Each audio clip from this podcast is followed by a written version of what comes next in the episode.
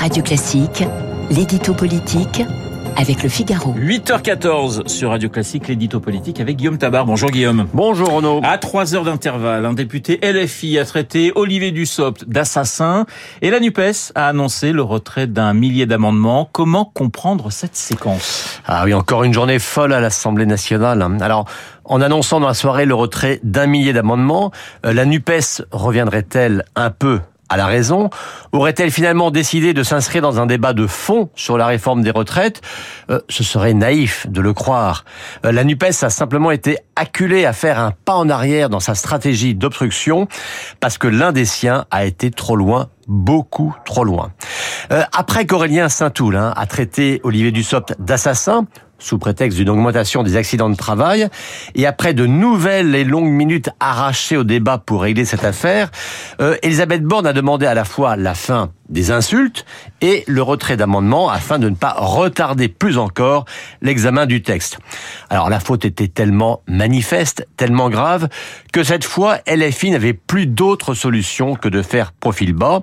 Ce furent d'abord les excuses du député des Hauts-de-Seine, c'était bien le moins, puis l'annonce d'un retrait d'un millier d'amendements. Est-ce que là, est-ce l'amorce, Guillaume, d'un déblocage du débat? Alors ne parlons pas trop vite, hein. d'abord parce que 1000 amendements retirés, il en reste encore près de 15 000 à examiner Ensuite, la vraie nature de LFI, ce n'est pas ce geste d'apaisement, euh, c'est l'outrance et la haine qui conduisent un jour à déposer, à poser le pied sur un ballon euh, à l'effigie d'Olivier Dussopt façon tête décapitée, et un autre jour, un autre député a traité le même Dussopt d'assassin, et même avec des excuses, on frémit qu'une telle violence verbale soit possible.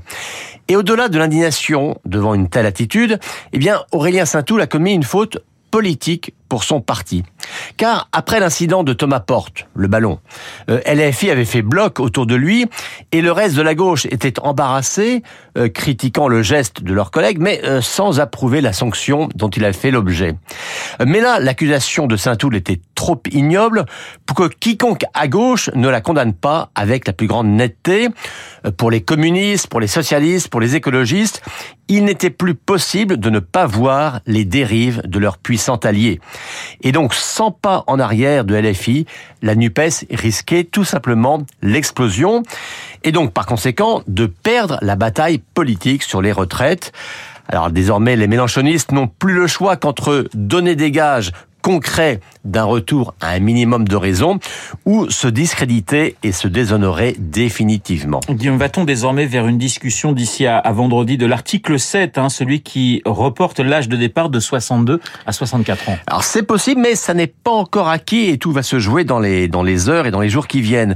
Car outre sa cohésion, il y a aussi une autre raison qui peut pousser la gauche à sortir de l'obstruction, c'est la condamnation de cette stratégie par les syndicats eux-mêmes. Euh, Laurent Berger a carrément parlé de conneries et Philippe Martinez aussi a dit que ne pas avancer sur la discussion des articles était une erreur.